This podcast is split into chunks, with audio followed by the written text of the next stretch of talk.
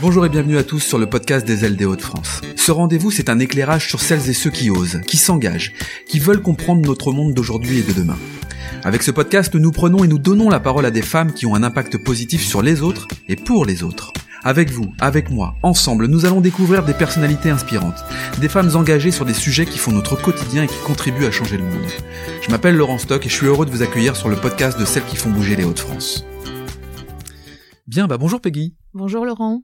Alors Peggy, je suis, je suis ravi de t'accueillir sur le podcast des ailes de Haute-France. Euh, c'est le deuxième épisode. Et là encore, nous étions hyper impatients de t'entendre euh, sur un sujet qui est de plus en plus ancré dans notre société, à savoir l'économie sociale et solidaire. Et puis alors avant d'aborder ce sujet, tu as un parcours en plus de ça hyper inspirant et on avait vraiment envie que nous le partages. Alors merci à toi Peggy déjà d'avance. Euh, bah, justement, tiens, ce que je te propose, c'est tout simplement de euh, d'entamer finalement cette conversation à, à travers une, une, présentation pour mieux te connaître. Qui es-tu euh, Peggy. Merci Laurent de m'accueillir. Donc, ben, Peggy Robert, je suis euh, une femme euh, issue au départ d'un parcours juridique. Donc, j'étais destinée pour le droit des affaires, pour tout te dire. J'ai exercé en tant que juriste d'entreprise pendant environ cinq ans. Et puis, je me suis souvenue, après euh, la gestion de quelques plans sociaux, quelques euh, épisodes juridiques tendus dans la gestion des ressources humaines, je me suis quand même interrogée sur mon parcours, finalement au moment de l'arrivée de mon premier enfant. Euh, et quand j'ai, je me suis souvenu aussi de pourquoi j'avais fait ce choix juridique. Et sur l'université, il y a une phrase qui dit que la force soit juste et que la justice soit forte. Mmh. Je me suis dit bon, j'ai fait des choix de début de carrière qui sont tout à fait, à mon avis, honnêtes. Et je me suis donc recentrée et j'ai rejoint plutôt la porte du médico-social, hein, donc euh, une association reconnue d'utilité publique qui exerçait dans le cadre des mesures de protection juridique pour les plus vulnérables. C'est le grand écart quand même là. Hein. Donc ça a été un, un grand eh écart, euh, mais un, un écart euh, suite à un questionnement où je me suis dit ben tiens je me voyais pas me projeter dans une carrière euh, certainement de, de, directeur de, de services juridiques mmh, conséquents mmh. en alignant les heures, en ne faisant peut-être que travailler. J'avais besoin aussi moi de sens et de pouvoir me me consacrer certes euh, à mon travail, mais aussi à une ouverture sur un monde plus social, plus humain. Voilà, voilà le, le, le déclic euh, à ce moment-là. Et donc, ben, depuis 15 ans maintenant, dans le secteur euh, médico-social. Ok, donc c'est la quête de sens finalement qui t'a amené à, à réorienter ta, ta carrière professionnelle pour l'orienter vers quelque chose sur laquelle tu te sens quoi plus, utile finalement euh, ou tu en tout cas t'es t'es aligné entre euh, ce que tu veux faire et ce que tu fais? Plus aligné dans tête cœur trip euh, c'est-à-dire que une dimension et une activité intellectuelle très dense très très colorée ça c'est vrai que finalement une ouverture aussi sur des, des des sujets que je ne retrouvais pas à l'époque dans le droit des affaires qui sont en lien avec la protection des, des personnes des intérêts des, des, intérêts à la fois de, de personnes au niveau patrimonial, mais pas que. Et puis euh, le consentement et la recherche du consentement de l'autre pour procéder à, des, des, actions de vie au quotidien et euh, tout ce qui concerne également la, le développement durable, euh, le rapport à la santé, le rapport au corps, le rapport finalement au développement personnel. J'ai trouvé beaucoup plus d'axes de d'échange, de, travail et de réflexion dans l'environnement du, du médico-social. Et comme on sait, c'est le prendre soin Hein, donc avec bien évidemment toute une discipline malgré tout juridique et mmh, stricte mmh. autour de ces accompagnements. Alors tu m'as dit en préparant tout cela que la, solution est finalement au cœur de nous. Euh, tu, l'as vécu comme ça en disant mais bon sang quoi, il faut que je effectivement je puisse réorienter ma carrière parce que cette solution elle est au cœur de moi, il n'y a que moi qui pourrais aller vers ça? Alors euh, j'ai donc euh, en effet ensuite exercé des fonctions de, de dirigeant dans le secteur médico-social j'ai euh, en fait vite euh, compris qu'au-delà des études de droit, il fallait que je puisse me former euh, à tout ce qui concerne justement l'accompagnement de l'autre, le coaching. Mmh. Et ce qui est intéressant dans le coaching, on parle de maïotique, c'est-à-dire on fait accoucher l'autre. Et je suis bien évidemment bien consciente de cette nécessité de travailler avec l'autre sur cette prise de confiance, de, enfin en tous les cas de gagner en, en, confiance. Et la solution est en l'autre, la solution est en nous. Et je pense que dans nos, nos activités au quotidien médico-social notamment, mmh. on, on, doit travailler avec la personne, le projet de la personne, et de ne pas lui imposer des clichés ou des façons de vivre qui viennent d'une société civile qui impose des schémas. Et donc la, la, le travail sur la confiance permet de faire émerger les capacités et les qualités de l'autre sans la juger et être aux côtés de l'autre. Donc je suis persuadée en effet que la solution est en nous et en chacun d'entre nous et dans le groupe.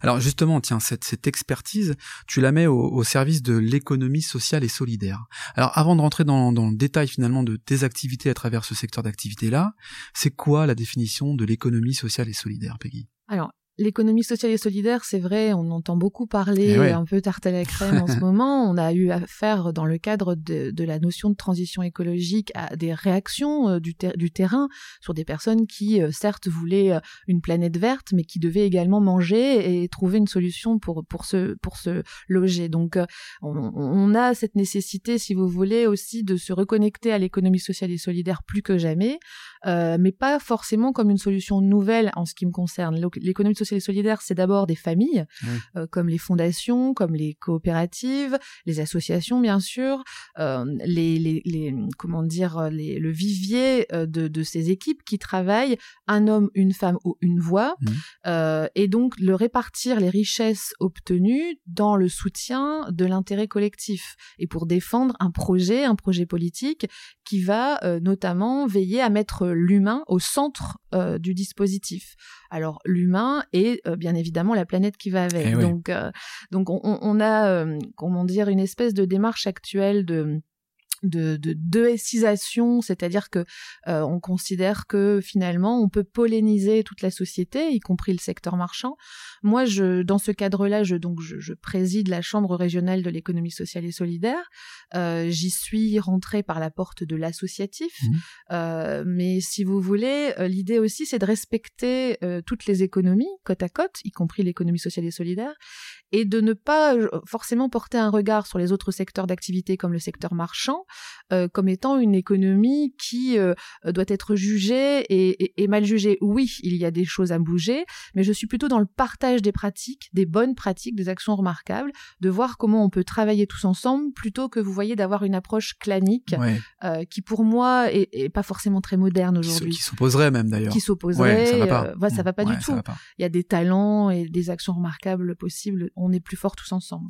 Alors, merci pour ces précisions. Tiens, mais la place de la femme finalement dans, dans l'économie sociale et solidaire. Aujourd'hui, j'ai l'impression que malheureusement, je dis bien malheureusement, c'est, c'est peut-être le reflet de la précarité aussi. C'est une, c'est enfin, c'est vrai, c'est une réalité ou pas du tout ça? Oui, tu, as raison de, de souligner que on a quand même dans l'économie sociale et solidaire de nombreux emplois euh, qui sont occupés par des femmes, euh, qui sont malheureusement aujourd'hui euh, victimes d'un manque d'attractivité, notamment en termes de rémunération. Euh, je pense à tout ce, tout ce vivier de services à la personne euh, qui ont été en première ligne pendant la crise sanitaire. Ce sont quand même des emplois précaires et qu'il nous faut bien évidemment accompagner, revaloriser. Euh, les, les, métiers euh, du soin, euh, notamment les, les métiers d'un, ont été revalorisés récemment. C'est vrai qu'actuellement il y a des débats autour du Ségur, mais on n'est pas encore à des, des, loyers qui, pour certaines villes, nous permettent de, de vivre convenablement. Mmh. Donc l'idée pour nous, dans le cadre de ce Big Bang sociétal, hein, en post-crise sanitaire, on espère que ça, vient, ça va finir un jour, c'est vraiment de permettre à chacun de vivre à proximité de son travail, en ayant des mobilités possibles et en, en bien, bien vivre de son travail, bien vivre de son travail, y compris dans le secteur de l'ESS, pour ses emplois féminins. Par contre, ensuite, vous avez également euh, des emplois féminins de dirigeants euh, vous avez 30% euh, de femmes dirigeantes dans l'économie sociale et solidaire. Alors c'est pas mal, mais c'est pas encore assez. Ouais, c'est quoi le ratio par rapport à d'autres d'autres secteurs? Dans le secteur marchand, on n'est pas à 30%. Alors je, je n'ai pas le pourcentage exact en tête, mais... Euh, enfin, il y a une phase de progression encore à imaginer, c'est ce que tu es en train de dire. Et alors, en même temps, c'est, euh, je crois, donc malheureusement, le, le, le, potentiel, enfin, ça peut être le reflet de la précarité, mais en même temps, euh, quand on voit le, le verre à moitié, à, moitié plein, pour le coup, c'est aussi euh, un tremplin peut-être pour les femmes. Enfin, c'est l'idée que je m'en fais aussi en me disant, mais c'est aussi peut-être le, moyen de redonner en fait euh, goût, redonner vie, de replacer finalement la place de la femme dans un environnement économique pour qu'elle puisse s'épanouir. T'as des exemples comme ça? T'as des choses qui sont significatives? Bah, On a euh, notamment des des, des approches de réinsertion, de changement de parcours. Moi, je, rencontre euh, régulièrement notamment des femmes qui ont exercé dans le secteur euh, à but lucratif pendant des années euh, et qui, arrivaient euh, vers la peut-être la fin de carrière professionnelle, ont envie d'entreprendre des, des, des, actions ou prendre des postes qui ont un peu plus de sens. Donc, il est important que l'économie sociale et solidaire accueille ces profils, puisqu'en plus, on récupère quand même des, des personnalités avec des bagages, des expertises intéressantes. Mmh. Donc, c'est possible. je pense notamment également à des, la filière bois, par exemple j'ai rencontré il y a pas longtemps la, sous-préfecture, la sous-préfète de, d'Aven. On, se disait que il y a des, filières circuits courts, filières bois qui, qui intéressent aussi euh, les femmes. Euh, ce rapport à, à des métiers qui peut-être dans l'imaginaire sont réservés à des, à des hommes. Enfin, voilà. Et je pense qu'il y a vraiment des opportunités à saisir, notamment, euh, vous voyez, sur tout ce qui va être artisanal, création. j'ai rencontré une femme formidable la dernière fois du côté de Vervins euh, qui euh, le, rapport aux racines, aux plantes, euh, qui avait ça une forme de ferme auberge, qui, qui donc c'est des talents que l'on rencontre très inspirants pour la jeunesse dans les dans les écoles. Je vous voyez au niveau de l'économie sociale et solidaire, on a un programme mon ESS à l'école. Et pour les jeunes, ce qui est super, c'est quand on fait venir des, des, des, personnes qui ont des témoignages qui inspirent et euh, qui génèrent finalement une forme de bien-être entre le pro et le perso, parce que c'est ça aussi l'enjeu. Mais homme-femme, je pense qu'aujourd'hui. Mais là, mais là, là, tu me parles effectivement à la fois d'alignement et de quête de sens. Mm, mm. C'est-à-dire que, euh, en fait, tu me prends le tremplin comme une, euh, comme un, comme une réalité d'une d'une femme peut-être en, fin milieu de carrière qui a envie de se réinventer pour mettre à profit en fait ce qu'elle a envie de faire depuis un certain nombre d'années et c'est ça le tremplin en fait pour elle c'est ça que tu es en train de me dire c'est ça des, des, parcours qui changent et qui finalement euh, permettent de nouvelles opportunités et qui ensuite attireront d'autres profils et pourquoi pas peut-être euh, de manière plus précoce la jeunesse mmh. euh, voilà. je trouve que c'est une forme d'ambition tu vois mmh. je, je trouve que il y a il y a finalement le rapport à cette ambition, parce que l'ambition, ça peut être aussi parfois le, courage de prendre une décision. Et je trouve que ce que tu me témoignes là, c'est parfois effectivement le courage de dire, bah, j'arrête tout ce que je faisais auparavant pour partir vers une voie qui, m'intéresse, qui me parle, qui est alignée avec moi. On, peut parler d'ambition. Euh... Oui, il faut, faut utiliser le mot en effet. Enfin, je suis, tu vois, je suis pas forcément adepte du yakafoke, mais euh, l'ambition, c'est pas en effet un gros mot. Euh, il y a des personnes qui, euh, en effet, changent de vie de manière radicale et je, je pense qu'on peut être peut-être un peu plus en auto-affection avec soi-même. On n'a pas besoin de se brutaliser le corps et l'esprit pour, pour avoir éventuellement l'impression d'un mieux vivre. L'ambition, c'est aussi de se dire, tiens, j'ai reçu des messages dès la petite enfance des mmh. messages qui sont parfois handicapants hein, parce qu'on s'empêche et euh, on se on se met des, des, obligations qui sont finalement des obligations par héritage et euh, on, on, met de côté ses rêves euh, et c'est vrai que se reconnecter à, à, son enfance se reconnecter à ses envies on voit que notamment dans cette période compliquée des, des, des voilà des lumières qui s'allument à nouveau des, des de nouvelles envies de, nouvelles ambitions des révélations mmh. et euh, je pense que l'économie sociale et solidaire peut accompagner ces projets. Ces révélations. Voilà. Et économiquement, financièrement, c'est pas impossible non plus. Euh, l'économie sociale et solidaire, c'est pas un monde de bisounours. Eh euh, il est intéressant de préciser que dans cet environnement-là, on va accompagner via des, notamment le réseau tremplin mmh. à la création d'entreprises, le rapport aux banques, le rapport à, la, la, capacité à finaliser un projet juridiquement parlant et être euh, comme ça accompagné jusqu'à l'ouverture d'une pépite et qui mmh parfois fonctionne très très bien.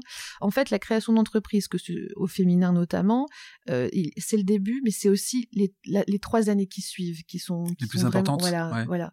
Et, euh, et notamment, vous savez, sur des aspects de communication. les personnes, elles font plein de choses intéressantes, mais elles savent pas forcément toujours le, le, communiquer. Elles n'osent pas ou elles savent pas? Elles, elles n'osent peut-être pas? Il peut y avoir des voilà, il peut y avoir des, des, des encore une fois des croyances limitantes. Hein, et donc il y a, un travail à la fois sur la matière mmh. et puis sur la posture. Et quand on parle d'ambition, bah forcément, c'est aussi cet alignement, eh cet ancrage et de se dire c'est quoi moi mon intention? Si on l'intention dans le SS euh, n'est pas d'écraser les autres, et, je dis pas que dans les autres économies c'est comme ça, mais bien évidemment on n'est pas naïf. Dans un secteur marchand, si vous n'êtes pas le plus intéressant au niveau rapport qualité-prix, vous vendez moins que le voisin. Mmh. Euh, dans l'économie sociale et solidaire, bien évidemment, on va aller on va vouloir être visible et avoir un marché, mais on va aussi surtout être sur un scénario euh, d'anticipation sur je fais ça pourquoi c'est quoi le but de cette affaire? C'est quoi, le sens? Mmh. Voilà, c'est quoi le projet? C'est mmh. presque quoi le projet politique, quoi. Donc, euh, y a tu veux dire, tu veux dire par là que finalement les, tu sais, on entend parler de, des entreprises à mission? Est-ce que finalement les entreprises à mission se sont inspirées quelque part de l'entreprise sociale et solidaire? Bah, moi je trouve qu'en effet c'est assez inspirant et tant mieux. Tant mieux euh, c'est euh, il y a y a un recentrage des énergies. En fait tout simplement il y a de nombreuses structures qui se sont rendues compte que euh, l'évaluation de l'autre par le prisme d'un indicateur qui serait juste un chiffre donc du quantitatif dans le temps épuise. Et on est quand même dans des périodes où la fidélisation des salariés c'est très important on, perd énormément d'argent quand on perd des collaborateurs. C'est clair. Et on a aussi de plus en plus de métiers en tension sur les, notamment les cadres intermédiaires. Mm. Donc aller les chercher, les fidéliser. On parle beaucoup de QVT en ce moment. Moi, je, en tant qu'employeur, la qualité de vie au travail, la qualité de vie mmh. au travail. En tant qu'employeur, la, qualité de vie au travail, c'est pas simplement le de se justifier euh, juridiquement parlant. C'est surtout aussi de se dire comment on peut créer une une équipe et l'emmener autour d'une ambition commune et une ambition qui soit bien évidemment raccord avec euh, les, les, orientations de l'économie sociale et solidaire. Tant mieux. Et si c'est pas celle-ci, bah, tant mieux aussi, ça fera de la création. Bien sûr. J'ai l'impression que dans l'ADN de l'économie sociale et solidaire, ce que tu viens de me dire là euh, en fait partie euh, euh, totalement quoi. C'est l'une des l'une des particularités, c'est de prendre soin de ses collaborateurs, prendre soin des gens au sein de l'entreprise pour avancer sur un projet partagé en fait. C'est ça, c'est d'essayer de trouver la place pour tous et de, de pouvoir collectivement avancer et voilà. Tu me parlais alors juste de la, la silver economy quel est le, rapport entre finalement l'économie sociale et solidaire et puis euh, la silver economy? On va dire que dans les Hauts-de-France notamment, toute l'offre qui concerne la, la, la personne âgée, euh, dépendante, vulnérable, euh, parfois même la personne âgée à domicile, mmh. qui a toute son, cette capacité d'autonomie, euh, elle est quand même euh, regardée par le prisme des associations. donc de nombreuses structures, notamment établissements d'hébergement pour personnes âgées dépendantes, ont la, la caractéristique d'être une association. Les fameuses EHPAD, c'est ça Les fameuses EHPAD. Donc en fait, on, alors c'est pas euh, forcément le cas de tous les territoires. Hein. On a des territoires où c'est plutôt des des EHPAD sous de format de droit commercial, euh, mais c'est vrai que dans les Hauts-de-France, le poids des associations est important et assez conséquent. Et dans l'économie sociale et solidaire, le pourcentage de l'associatif est presque de l'ordre des 70%. Ah oui. Donc forcément, euh, quand on parle de, silver economy, euh, on n'est pas simplement dans la, partie économie sociale et solidaire, mais parce que la silver economy s'ouvre aussi euh, aux entreprises. Mmh. et ce qui est génial, c'est quand vous réunissez des structures associatives qui hébergent des personnes âgées et des entreprises qui vont faire de la recherche sur le textile intelligent, par exemple, mmh.